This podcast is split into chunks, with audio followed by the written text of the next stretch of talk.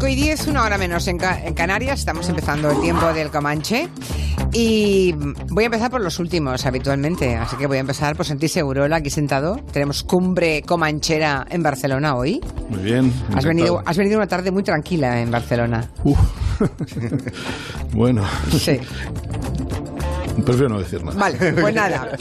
Tenemos solito, pobre, muerto de miedo, porque el día de difuntos, ¿cómo va a estar el pobre? A Máximo Pradera en San Sebastián de los Reyes. Aquí estoy, cagado hasta las patas. Sí, ¿no? Por eso, por eso nos traes canciones dedicadas a personas que han muerto. Sí, pero esta vez no voy a asustar. Van a ser canciones muy tiernas y muy emotivas Muy y seguramente acabaremos todos soltando el trapo. Ya, no como las de la semana pasada, que eran de las que ac- acongojaban, ¿no? Eso es. Tenemos a Agustín Alcalá, como siempre, en Nueva York. Buenas tardes.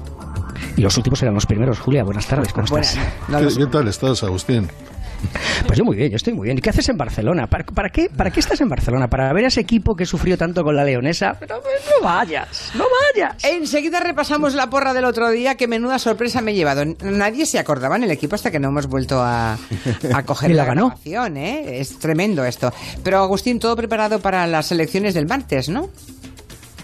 Sí, unas elecciones que van a ser vitales y las que yo no estoy muy seguro de que esa ola azul se vaya a cumplir, eh, Julia. La verdad es que la gente descaradamente apoya al presidente Donald Trump en, muchas, eh, en muchos sitios y no se lo dicen los encuestadores porque les da vergüenza reconocerlo. Ya, ya, cómo no les va a dar vergüenza, pero el caso es que le votan, ¿no? Y aunque él personalmente no se juega nada el próximo martes, el apoyo que tengan los republicanos, si retroceden o no, si avanzan o no los demócratas, sí que implicará muchas cosas. No, y por sí, sí. tanto, No, ahora- él ha dicho... Él ha dicho, Julia, una cosa. El voto el martes es un voto por mí. Eso está claro. es que aunque luego... existe, existe el voto, eh, existe el Partido Republicano en Estados Unidos. No, no, el partido, no, no, el- existe el culto, el culto a Donald Trump, que eso es otra cosa muy distinta. Y el Pero hay una cosa, eh, eh, Santi, hay una cosa muy clara. Si pierde, lo más probable que suceda es una cosa, va a perder el control del Congreso y va a ganar algún que otro escaño en el Senado, porque este año los republicanos tienen la ventaja de que la mayor parte de los 35 eh, escaños del Senado que hay en juego están en territorio Trump, donde ganó por 20, 30 puntos en algunas ocasiones. Entonces es muy posible que, que suceda eso, pierda en el, en el Congreso, pero gane eh, en el Senado. Y si pierde, pues él va a decir que él no estaba en la papeleta, cosa que no es claro, cierta. y si gana dirá que es por él. ¿Y, Alca- Alcalá, tú crees que, que va a dar orden de disparar a matar en la frontera, como ha dicho, como amenazado, o es un Ayer, ayer, Máximo, ayer, ayer dijo una cosa terrible y cambió eso, para eso. Que él, que él es comandante en jefe, pero yo creo que no va a suceder. Los soldados americanos no lo van a hacer nunca y no van a aceptar la orden del comandante en jefe. Que si alguien les tira una piedra y les da la cabeza, que les disparen. Porque son, dice, porque, es- porque son armas aproximadas. Dice que las piedras son Claro, como, claro, es, claro, es, es decir, una pedrada como todo lo que- AK-47, sí. Claro, cuando nosotros nos han dado una pedrada, pues las consecuencias son muy duras. Sangramos muchísimo. Pero que diga eso el presidente norteamericano es. un- y, y sobre todo otra cosa, Julia, y eso dirigido a las mujeres, porque dijo que las mujeres americanas tienen que tener miedo a esos hombres que van en las caravanas. Como metiéndolas me- miedo y amenazándolas de que pueden ser violadores, pueden atacarlas, pueden atacarlas a ellas y a sus hijas. Bueno, eso fue el inicio de la aquí. campaña de Trump, que, Claro, que exacto, eran violadores exacto, los que es. venían mm, Eso es, los por el Río que Grande, vienen. sí, sí, sí. Que vienen. Este- Eh, lo que ocurre es que el ejército americano creo que hay, mm, está poblado por muy pocos WASP, ¿eh? hay pocos blancos americanos sobre como todo una Donald cosa, Trump. Hay Julia, muchísimos hispanos, muchos negros, así que Claro. difícilmente... El- el ejército norteamericano los no tiene coroneles y los- facultades- Y los, comandantes son todos WASP. Pero quería Ah, decir bueno, una cosa, el, el ejército norteamericano no tiene eh, en este momento facultades para eh, realizar labores militares en su territorio. Eso hay que dejarlo muy claro. ¿eh? Es- es no puede hacer labores militares en territorio norteamericano. Eso va contra las leyes.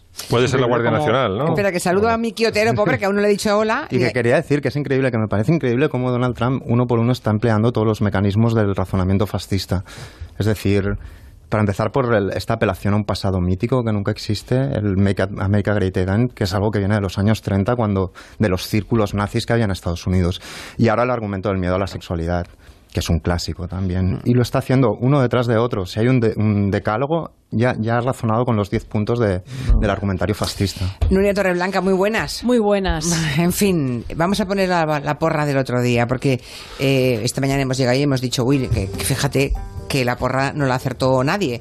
Y de pronto vimos la grabación y digo, uh, glups, escuchen, escuchen lo que pasó. Domingo tienes partido, ¿eh? Sí, Eh, 1-3, 1-3, fíjate por dónde. 1-3, vale, Uno vale. tres. Ahí va mi apuesta, un 2-2. ¿Y los demás qué decís rápidamente? 2-0, 2-0. 2-0. Palma Madrid 5. A ver, ¿cómo hacemos para meter tres sin Messi? Pero- 3-1. Eh, yo, yo digo 1-1. bueno, Pradera. Lo clavé. Palma por 5. Es que me encanta, me encanta la manita. Me Una encanta forma la de clavarlo. Es que, oye, Julia, pero cuidado, aquí el que gana paga. Ah, sí. No invente, no invente, Alcalá. La verdad es que tú te acordabas, claro, que habías dicho que Palma va por 5. La verdad es que Es me que lo no recordaron mucho. por Twitter, me, lo- me dijeron. eh, Ya. Sí, sí, me lo recordaron. Sí, una, una oyente muy amable dijo que yo había sido virtual ganador durante unos minutos. Cuando Exacto, iban exacto. 3 a 1, pero que Máximo había sido el único. Es que realmente. ¿Y por qué pasó lo que pasó? ¿Qué, qué le pasó a Madrid, Santi? Yo creo que estaba destinado a una derrota muy fuerte. Viéndolo así con un poco de perspectiva, era un equipo que tenía un entrenador virtual. Todo el mundo sabía que a Lopetegui lo iban a echar, aunque el club no dijera nada, absolutamente nada. Un silencio, para mí, un punto sádico. ¿eh? Es decir, tú no puedes. De toda la brigada mediática de Florentino, desde finales de, de septiembre, con la derrota de, en Sevilla 3-0, ya empezaron a poner fecha del despido de, de Lopetegui, claro eh, jugar en esas circunstancias, partido tras partido, sabiendo que lo van a echar, porque el club no dice nada, pero los periodistas más afines al presidente están diciendo que te, que te echan, eh, poco a poco te van convirtiendo en un cadáver, ¿no? Entonces yo creo que eh, en esas circunstancias es muy, muy difícil salir bien de un partido de- en el Ya, pero el vestuario, es- es- la gente sale a jugar, ¿no? Parece No, que pero, tuvieran interés en que se descargaran a Lopetegui. Cuando, cuando no, yo creo que los jugadores están con Lopetegui. En general están. Primero hay que decir que los jugadores del Madrid, en contra de lo que se dicen, son de una gran profesionalidad. Hace muchos años que yo no recuerdo ningún incidente, ha habido uno con Benzema, poco más, eh, que haya habido algún caso raro de, de, de- de escándalo, de Ya, problema. ya. No son jugadores hiperprofesionales. El rollo entre ellos en general es bueno. Yo creo que se han adaptado a todos los entrenadores que han tenido, a los que a los que les han gustado y a los que no también. Han pasado de Mourinho a Ancelotti, de Ancelotti a, a Benítez, de Benítez a Zidane y nunca ha habido un problema. Es un mito periodístico y un mito además que lo va trasladando yo creo el presidente, eso de la autoridad y la falta de autoridad, la mano dura, la mano blanda. Yo creo que el problema del Madrid es que no ha hecho bien los deberes en muchos aspectos durante los últimos años. No ha, eh, se ha, se ha, quita- ha, ha vendido a Cristiano Ronaldo, que es el máximo goleador de la historia, sigue haciendo goles, no lo ha sustituido por nadie que convenza. En los últimos años los mayores eh, precios que ha pagado el Madrid han sido por chicos de 17 años, Vinicius y Rodrigo, que prácticamente son desconocidos. Uno de ellos está empezando a jugar en el Real Madrid y claro, tú tienes que competir frente a equipazos. Y eso de que por ganar la Copa Europa el presidente se piensa que tiene la digamos la, la, la varita mágica, pues no. Y además con otra otra particularidad, pretender fantasear con la idea de que a Cristiano Ronaldo sus goles los van a sustituir Gareth Bale, que es un jugador muy particular, muy muy particular, más bien débil, frágil, con cuali- muchas cualidades, pero todas no logra ponerlas todas juntas y el otro día fue un fracaso también. Pero digamos que, como siempre, el club consigue que todo eso se derive hacia los jugadores, el entrenador y algunos periodistas. Ya, y el presidente... El presidente ni tan siquiera ha salido a dar una explicación. Ya, ya, ya. Hubo un, comunica- un comunicado muy feo, Sí, un- donde decía que no, no es lógico que un club que tiene ocho nominados al Balón de Oro eh, tenga estos, estos malos resultados. Hay que decir que estos ocho nominados, esto- estos ocho nominados son, nominados son por el año. Ya. El año pasado, estos ocho nominados terminaron a 17 y 18 puntos del Barça en la liga y fueron eliminados en cuartos de final de la Copa por el Leganés. Ganaron la Copa de Europa, pero claro, la Copa de Europa, está, este año en la final todavía quedan ocho o nueve meses por delante. No le, va- no, le va- no le han dado la oportunidad a Lopetegui que le dieron a, a Zidane. Es decir, es, es de una de un cinismo francamente Ya, ya. interesante. En fin, en plena festividad de los difuntos, creo que Máximo Pradera hoy tiene un repertorio de canciones escritas para despedir a muertos especiales, ¿no? Pues sí, empezando por una de las más famosas de todas, que es Tears in Heaven, compuesta en el año 91 por eh, Clapton eh, para la banda sonora de una película que se llama Rush, pero en el fondo compuesta en homenaje a su hijo mm, Connor, fallecido al caer del piso 53. Qué muerte tan horrible, Sí, ¿verdad? una- Qué una- muerte tan horrible. Horrible y absurda, porque Alcalá había tres adultos en el apartamento en el momento en que se cayó. Estaba la Lori del Santo, que era la mujer de, mm, de Clapton, la, la madre de, de Connor. Estaba la nani, la, la que se ocupaba del La niño. niñera. La niñera, efectivamente. Y estaba el encargado, un janitor, que decís vosotros, el, el conserje, digamos, del edificio, haciendo tareas de limpieza, que fue, en definitiva, el que abrió la ventana por la que se cayó Connor, ¿no? Y lo que os he traído es una versión, yo creo que muy rara, muy excepcional, porque es la primera vez, eh, claro, a, Clapton le invitan porque ha compuesto esta canción para la banda sonora, ¿no? Eh, de Rush. Y entonces le invitan a un show de televisión y la mm, en un plato la presentadora le, invita a cantar y tocar por primera vez él solo con una sonanta, como diría Nuria, con una sonanta española, la canción, una de las canciones más famosas de la historia. Aquí está. Tears in Heaven. Primera vez en la historia que sonaba esto. En un plato de televisión fue. En un plato de televisión, Ajá. sí. Podía haber sido Julia Otero, pero no, fue su Loli. ¡Qué malo! ¡Qué malo! If I saw you in heaven,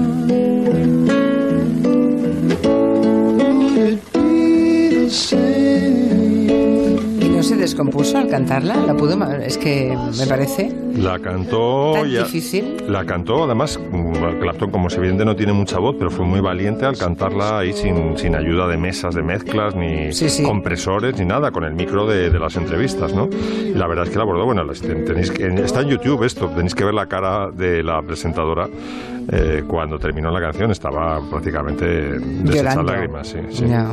Y le dice al final, dice, ¿usted cree que esto va a mover a la gente a, eh, a las lágrimas, al llanto? Y dice, dice, hombre, pues mm, no se crea que no he pensado en ello, pero vamos, tampoco quiero hacerme el morboso, ¿no? Pero evidentemente Clapton sabía la bomba que había compuesto, ¿no? I saw you después de escuchar este Tears in Heaven de Eric Clapton, no creo que las otras que vayas a ponerme mejoren esta, ¿eh? porque para mí es una canción maravillosa. Es, muy- es, Es una preciosidad, es una preciosidad, Cuatro sí. años tenía Connor cuando, cuando el accidente. Bueno, la segunda que traigo es El Candle in the Wind del 97, que es una mm, adaptación por Bernie Taupin de, de la canción eh, Candle in the Wind de- dedicada a Norma Jean, a Marilyn Monroe. Eh, es una canción eh, muy curiosa porque solamente la ha cantado en público una vez, eh, a los dos días de, o sea, en el, en el funeral de Lady Di en, en la bahía de Westminster. Eh, solamente se ha grabado una vez, que fue el single, que ha sido, vamos, fue número uno en, en todo el mundo, no sé cuántos millones de copias se vendieron. De hecho, se dice que ha sido el single más vendido de la historia de la música, junto con Navidades Blancas de Bing Crosby. Es decir, ¿Ah, sí? sí, sí, una, está- es una bestialidad lo que se Y vendió nunca esto. más lo he vuelto a, a cantar en directo, nunca. Ni lo ha dice que solo lo cantará si se lo piden los hijos de, de Lady Diana Spencer. eh, y incluso eh, renunció a que se incluyera, o sea, dijo que no se incluyera en un álbum de homenaje a Lady o sea, tiene una relación muy especial el John con esta canción, que no se incluyera en un disco de homenaje a, a Lady Di, aunque el disco estaba autorizado por los propios hijos, es decir, es una rara avis y tenemos, bueno, pues la versión del, del single. Goodbye, England's rose. May you ever grow in our hearts. You were the grace that placed yourself where lives were torn apart. You called out to our country and you whispered to those in pain. Now you belong to heaven and the stars spell out your name. La verdad es que la letra es una preciosidad. Y bueno, pues esta mueve también a, a la emoción, tanto casi como Tears in Heaven. Además, eh, Clapton estaba, siempre estu- estuvo muy cerca de Lady Di, ¿no? Pero en esa época estaban especialmente cerca porque se acababa de morir Gianni Versace y eh, Lady Di había estado con él en el, fu- en el funeral y, en fin, había estado acompañándole en el duelo por su, de su amigo Gianni Versace, ¿no? Entonces, mm, la siguiente morir Había una proximidad. vamos, Había claro, mucha sí. proximidad. No era solamente postureo de famosos y tal. No, no, Había no, proximidad en entre Elton. John y Lady Di. Efectivamente, estaban emocionalmente muy ligados, sobre todo en aquella época por la muerte de Versace. También te digo una cosa, no sé cómo se puede cantar cuando hay esa emoción personal implicada en un funeral, esta canción, ¿eh? Y lo hizo, lo, recuerdo la imagen perfectamente. No sé cómo se puede tocar y cantar eh, de manera impecable como lo hizo Elton John. Hay gente que controla muy bien las emociones, ¿no? No son artistas, ¿eh? Ya, ya, sí, pero es igual, ni artista, ¿no? Oye, cuando estás mal... eh, Sí, pero, cuando est- pero es que esta, esta es gente muy especial. Ya, decir ya. que Debe ser eso. Les costará, será muy complicado, pero están acostumbrados a pasar malos tragos cotidianos, probablemente subiéndose a un escenario, no, no lo sé, me imagino. Tercera, Pues cerramos este primer ciclo con una pieza que yo creo que es la pieza más emocionante y más triste, más lacerante de toda la música clásica, que es el Erbarmedig, eh, o sea, ten piedad de mí, Señor, Erbarmedig mein Gott, de la Pasión según San Mateo, que es una- una- un dúo para violín y contralto, un aria de, de Bach, que bueno, es, a mí me resulta triste y reconfortante a la vez.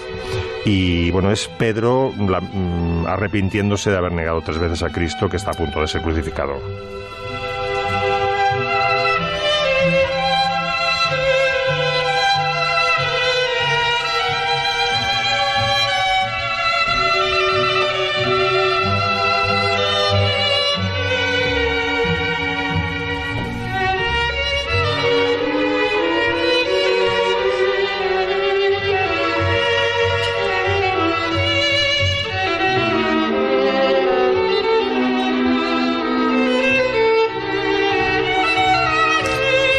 Maravillosa esta pieza, ¿eh? Maravillosa, sí. ¿Te acuerdas, os acordáis, Nuria y Julia, cuando Joana Bonet nos planteó el tema de las... eh, de la cómo se llama de, de los eh, de las notas estas que provocaban emoción Sí. Sí. me acuerdo cómo se llama No, sí, sí, sí. La, la apoyatura, joder. no me- Eso, no la apoyatura. Pues esta, esta pieza, esta, la emoción, eh, parte de la emoción que suscita está basada en las apoyaturas, porque resuelve, o sea, en la parte fuerte cae una disonancia. O sea, tarararira, tira, tira, tira. Todo el rato está utilizando las apoyaturas para provocar disonancias y, y crear emoción en el oyente. Lo bueno es saber eso, ¿no? Cuáles son los recursos de la música para provocar todo ese tipo de emoción. Para el amor, para el miedo, para la tristeza, la melancolía, es ese, eso es ese prodigio de un lenguaje tan universal y tan maravilloso. Bueno, hablando de prodigios, me parece que Santi Segurola tiene así como pendiente echar una bronca por las comunicaciones con el norte de España, ¿no? Yo te voy a seguir en eso, ¿eh? Yo te- voy a... Han pasado 26 años desde que empezó a operar el AVE, Madrid, en Sevilla, año 92. Ahora mismo yo creo que el 80% de las grandes capitales españolas están unidas por AVE. Eh, Sevilla, Málaga, eh, dos horas y media, dos horas y media, Barcelona, dos horas 35 minutos, Valencia, un min- eh, una hora veintitantos minutos, Valladolid, una hora y poco. eh, Sí, sí, Toledo, Zarago- Guadalajara, todo, Zaragoza, una hora treinta. Bueno, Cuenca, Cuenca. todo el norte, todo la- el Cantábrico y el Atlántico español, eh, Galicia, eh, han pasado 26 años y no tiene una comunicación acorde con lo que el resto de España tiene. Y Sacamos, sacamos el chicarrón y chicarrona del norte que llevamos dentro, ¿eh? Ya, pero- Si te consuela, yo llegar de aquí a Galicia me cuesta 12 horas en tren. 12. Bueno, yo te voy a cont- contar. ¿De Barcelona? lo- eh, Sí, Sí, sí, o 14. que era Bueno, el tren luego, este luego hay, hay, hay dos problemas. Uno que España está es muy centralizada en el tema de las comunicaciones, es un sistema estrella. A partir de Madrid en la, eh, se va desarrollando las comunicaciones. Sistema te- radial, sí. El sistema radial, o sea, no te hablo de la transversalidad, porque eso, todo lo que sea Valencia, Bilbao, Barcelona, eh, La Coruña o Valencia, Sevilla, es muy, muy complicado. Pero bueno, ya en el sistema actual hay una penalización extraordinaria con respecto a- al norte de España, al Cantábrico, al Atlántico. Y para llegar a, a Donosti, seis horas en tren, a Bilbao, cinco horas y media en tren. Es decir, como ¿Desde hace- Madrid? Desde Madrid. Desde aquí es peor, ¿eh? No, Desde no, sí, sí, pero desde Madrid ya te digo que Sí, sí. hay 450, hay 60 kilómetros menos de a Bilbao que a Sevilla. Bueno, dices, bueno, ¿por qué? La orografía, no sé qué, no sé cuánto. A mí me parece que atravesar Sierra Morena no es ninguna tontería. Y las, las hoces del, del Cabriel para ir a, a Valencia tampoco. Pero bueno, oye, y dices, pero es que esto no avanza. Y dices, tendremos otro sistema alternativo. Son coche, autobús y avión. Veamos el avión. Si tú quieres llegar rápido a Bilbao o a Santander o a Oviedo o me O da a igual, Santiago, o sí, a sí. Santiago. A Santiago, a Vigo, sí. Entonces el otro día me puse a mirar cuánto cuesta un billete de avión a Bilbao, Madrid, Bilbao, dos días antes de que de la fecha en la que uno quiere eh, pillar ese billete. Imagínate un sábado por la mañana, mañana y volver el lunes. No puente ni nada ni nada de esto. Y a mí me salía que el billete más barato ida y vuelta era 450 euros. Uno a las 6 de la mañana tenés que pillar Sí, sí. el... Pero el resto era 700 euros. 700 euros por ir Bilbao eh, Madrid- o a Donosti o a Santander. Es increíble, claro, cargan todo allí y la, la sensación que tienes es que me resulta más barato ir a Nueva York. Es que es- Desde Sí, lo es. No lo sé. Claro, pero- 2020. eh, yo sí, porque miré que el Del- en Delta Airlines ese viaje con 10 días de diferencia, un sábado, porque no vas a ir un sábado a Nueva York y volver el, el lunes, pero digamos que un viaje normal a Nueva York de 10 días o 15 días, podías encontrar, yo encontré en Delta por 450 euros. Y aquí es que es verdaderamente impresionante eh, que 26 años después, pues no hay esas comunicaciones, no hay esa comunicación con Lisboa, no hay esa comunicación con el, digamos, el eje atlántico, con Burdeos. Dices, bueno, esto, bueno, ya me, me hablarán de política, lo que quieran. La realidad es que un cuarto de siglo después eh, es, es, se tarda más, mucho más, las comunicaciones son mucho peores y mucho más caras. Que sí, que además. sí. Eh, a mí me lo vas Y a esto es contar. co- y esto es Ir como en si- tren a mí a Galicia me cuesta casi 400 euros ir y volver. Pero lo peor de todo es que nos pasamos Entre el día 12 hablando, hablando del Valle de los Caídos en vez de este Valle de lágrimas que es la, la, la- Sí. la comunicación. Las comunicaciones en España, está- sobre todo en el norte. No, es que te dicen, no, es que el ave, Extremadura, el, ¿eh? ave, el ave es un exceso. tal. Leí un artículo diciendo, es que estos vascos ahora quieren hacer. Ah, claro, es Mm. que la gente vive en Bilbao y tiene que salir de Bilbao a Barcelona y de, Moverse. y de San Sebastián a, a Madrid y, y tienen que ir a la frontera. O sea, bueno, mira, eh, María José, nuestra cantante soprano, dice que a Oviedo ni siquiera tienen aviones. Y. mm, Bueno, Avilés tendrán. mm, Bueno, Oviedo dice que no. Y dice que son en tren cuatro horas y media hasta Madrid y nueve horas a Barcelona. Bueno, y el tren, ¿tú te acuerdas, Julia? El, el- el tren de, de, de hace unos pocos años que era Ahora son Barcelona, talgos que se llamaba, se llamaba Estrella Galicia, Sí. que era un nombre de cerveza y realmente parecía que iban borrachos realmente porque siempre, siempre se paraba, acababas tardando 18 horas siempre. Y anteriormente Shanghái le llamaban a ese tren que tardaba veintipico de horas desde Vigo a Barcelona. Aquí los te extreme- quedabas todo en la mano cada vez que intentabas subir algo. te Sí, algún extremeño entre los oyentes también levanta el dedo, ¿eh? que dice ya está bien, eh, hasta Extremadura, por ejemplo, desde Madrid, oferta escasísima, porcentaje importante de anulados, incidencias durante el trayecto, dice llegan antes las ovejas por las Pero vías es que lo, pecuarias. lo normal, lo normal creo yo, Mm. no sé, lo- no, no sé nada de política, pero que dos eh, capitales como Lisboa y Madrid no estén conectados por una vía de estas eh, características, un, un sistema de comunicación de estas características, del cual se aprovecharía, yo creo, Extremadura perfectamente, me parece, no bueno, sé, a Extremadura se llega a carajo sacado el coche ahora, ¿eh? se va, se Sí, va de pero, maravilla. Pero eh, todo el mundo no tiene coche y todo el mundo, yo creo que hay que poner los medios para que la gente pueda elegir. El Cantábrico lo que tiene es una autovía brutal, eso es cierto, pero para ir en coche. Pero que si no quieres viajar en coche es un problema En realmente. fin, hemos despertado... No será la Bilbao Beovia, que tiene, que es la, la autopista con más curvas sepas, de Europa. La- la auto- que Autovía sepas, Cantábrico, Santi, hombre, que sí. acabamos de abrir la caja de Pandora, ¿eh? porque está todo el mundo... Que, Bien abierta, además, sí, Diana, si es que es lo que hay que- es de claro lo que hay que sí. hablar. Es Es Hombre, claro. carísimo, ¿eh? Por cierto. No solo es lo que tardas, Y lo que pagas. sino lo que, Lo que pagas. pagas. No, no te digo que a mí a Galicia me cuesta casi 400 euros en el tren y me, y me, mm, meto entre pecho y espalda 12 horas. Pues sí, es lo, es lo que hay. En fin, am, que seguiremos protestando. A la vuelta de un par de minutos le daremos palabra aquí a Miki Otero, porque mm, vamos a hablar de los Simpson, de un personaje de los Simpsons. Si hiciéramos una prueba con los oyentes de a ver usted qué voces sabe imitar, por cierto, si alguien sabe imitar alguna voz de los Simpson, que nos deje 638 Nuria Torreblanca. 638 442 081. Seguro que saldrían muchísimos personajes de los Simpson, pero Apu fijo sería uno de ellos. Sí. Hablamos esta semana precisamente de que los guionistas de los Simpson en vista de tanta corrección política exigida que como no saben cómo resolver el personaje de Apu, Se lo cargan. pues se lo van a cargar. Sí, sí, se lo van a cargar. Así que hay un documental que cuenta todo esto, de dónde viene todo esto, y Miki Otero nos habla en un par de minutos, ¿vale? Venga. Hello. De 3 a 7 en Onda Cero, con Julia Otero. Salsa,